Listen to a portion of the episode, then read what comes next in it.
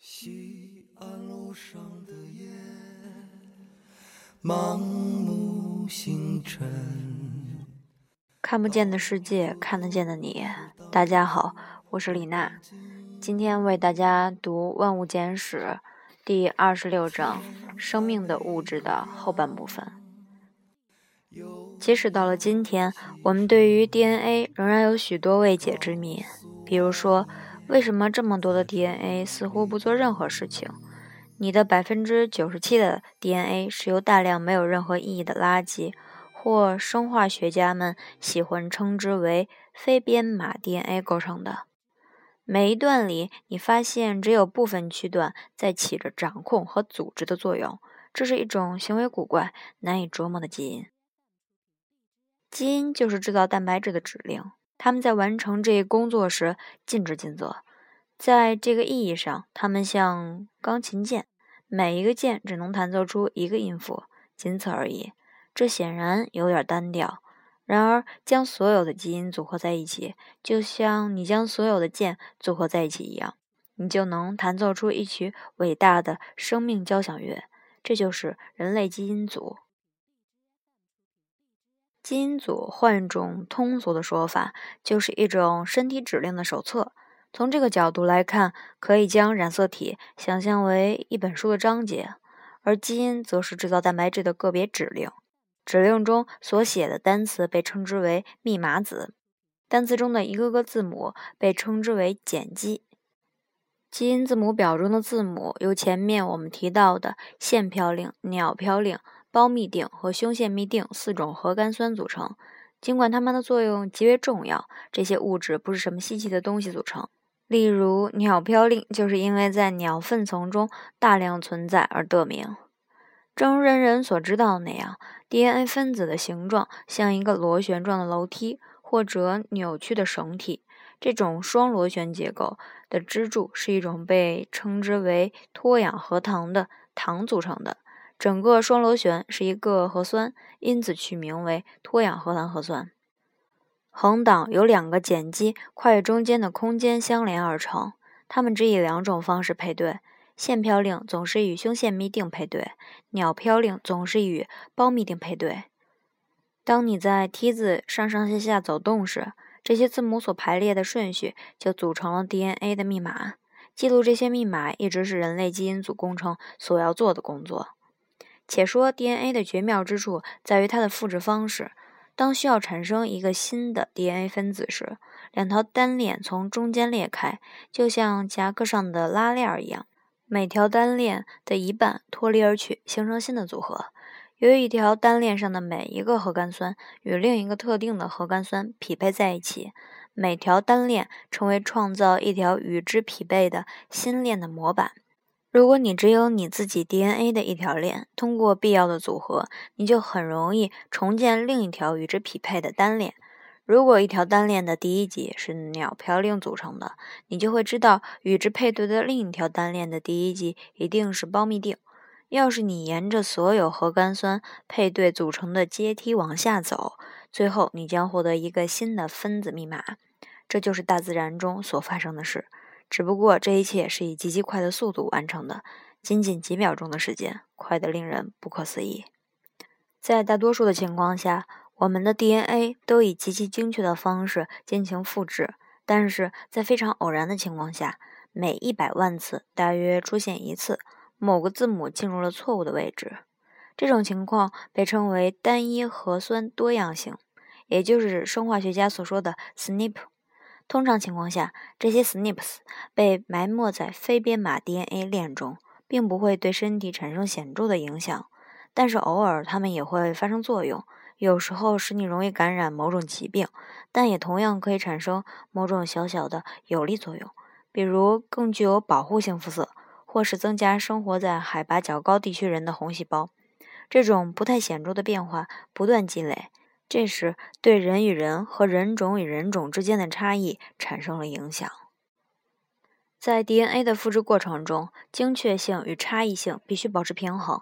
差异性太多，生物将丧失功能；但差异性太少，又会降低其适应性。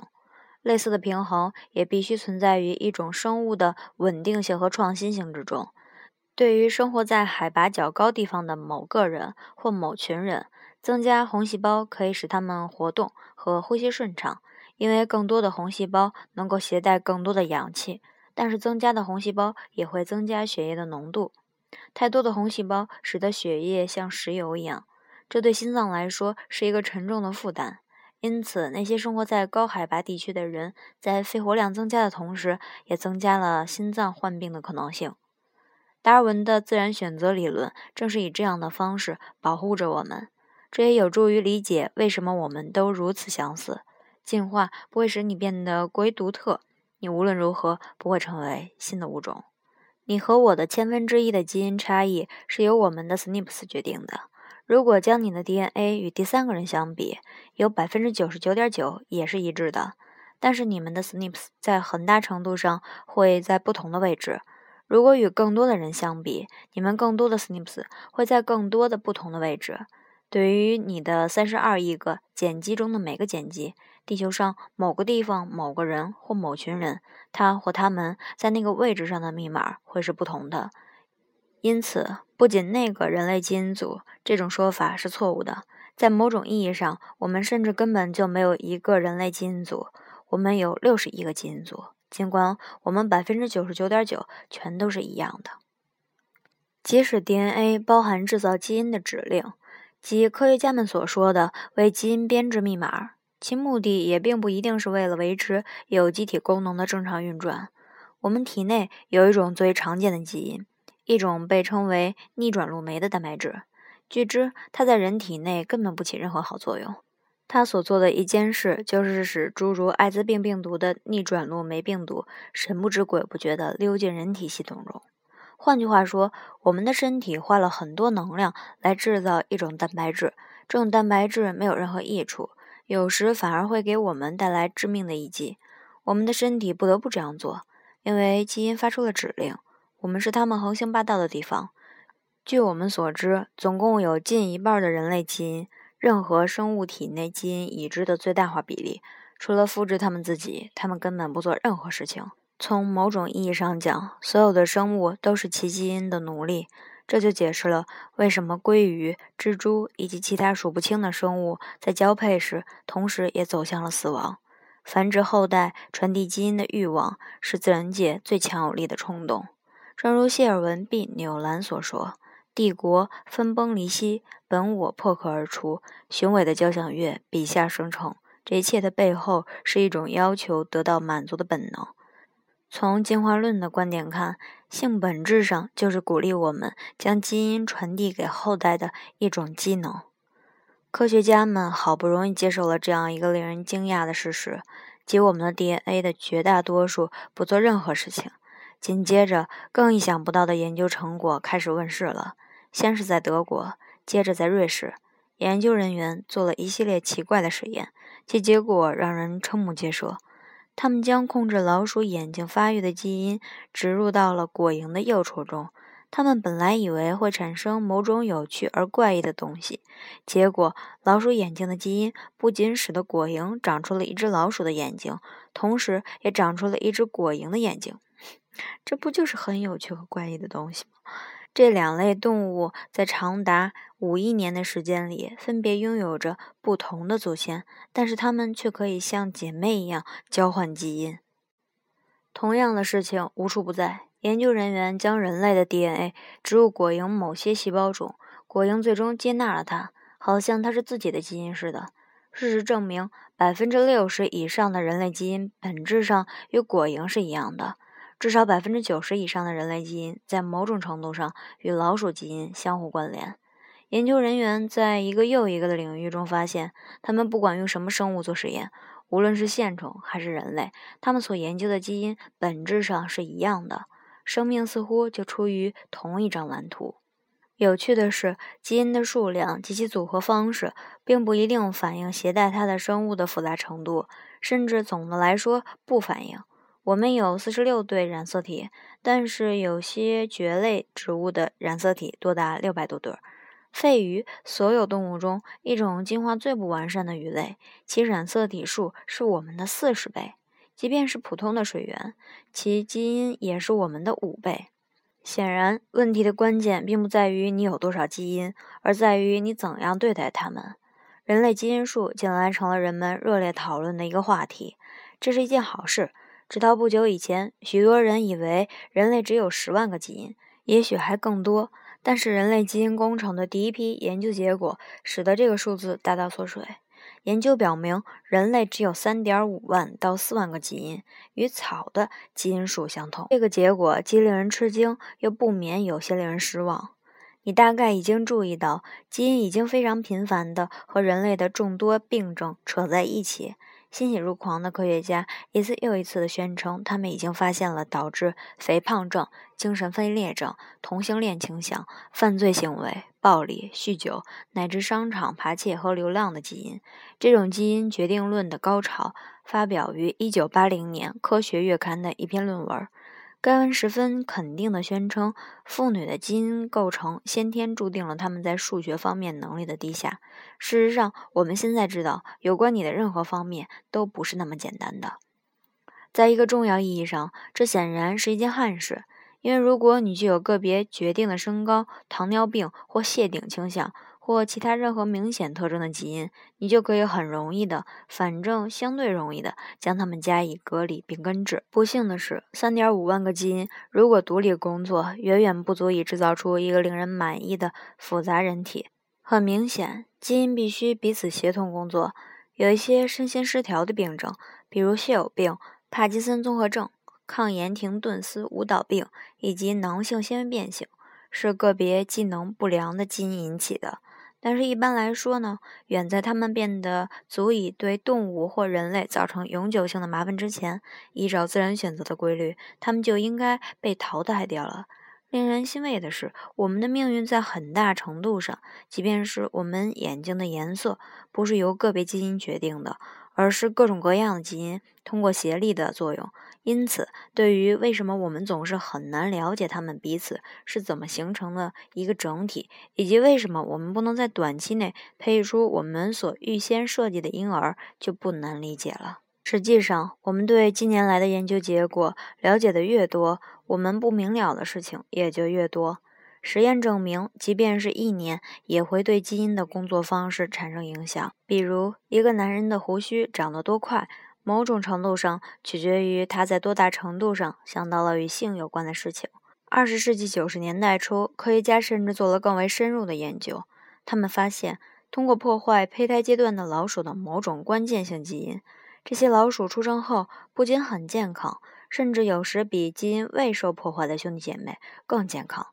结果证明，当某种重要的基因被破坏后，其他的基因会进来填补空缺。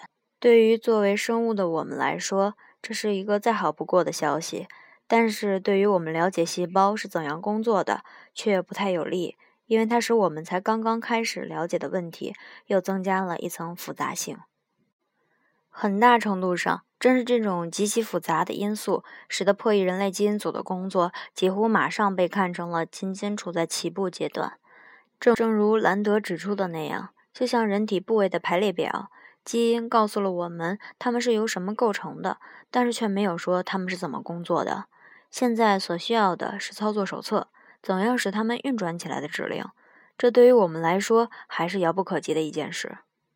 因此，当务之急是破解人类蛋白组，一个非常新的概念。仅仅在十年前，甚至连“蛋白组”这个词也不存在。蛋白组是储藏制造蛋白质信息的资料馆。不幸的是，《科学美国人》二零零二年春季刊认为，蛋白组比基因组复杂的多。那个话说的比较婉转。每个细胞中都有多达一亿级的蛋白质在一刻不停地工作，它们的活动如此之多，令人无法琢磨。更糟糕的是，蛋白质的行为方式和功能不仅像基因那样取决于它们的化学性质，而且取决于它们的形状。蛋白质卷成的和盘折成的形状又随意又复杂。与其说它们像折叠好的毛巾，倒不如说它们像是乱作一团的衣架。一切可能从一开始就似乎难以想象的复杂，一切在某种程度上也确实难以想象的复杂。但是，所有这一切又都有一条简单的底线，因为生命的运作方式说到底都是一样的。所有赋予细胞生命的细微而灵巧的化学过程，核苷酸的协调一致，从 DNA 到 RNA 的信息传递，在整个自然界只演变过一次，而且至今保持得十分完好。正如已故的法国遗传学家莫诺半开玩笑所指出那样，大肠杆菌如此，大象也是如此，只是更加如此。一切生物都是从原先同一蓝图发展起来的产物。作为人类，我们不过是发展的更加充分而已。我们每一个人都是一本保存了三十八亿年之久的发霉记录本，涵盖了反反复复的调整、改造、变更和修补。令人惊讶的是，我们甚至与水果、蔬菜十分接近。发生在一根香蕉里的化学反应，和发生在你身上的化学反应，约有百分之五十在本质上是一样的。这句话怎么多说也不会过分。所有生命都是一家。这句话现在是，恐怕将来也将永远证明是世间最为深邃的真情告白。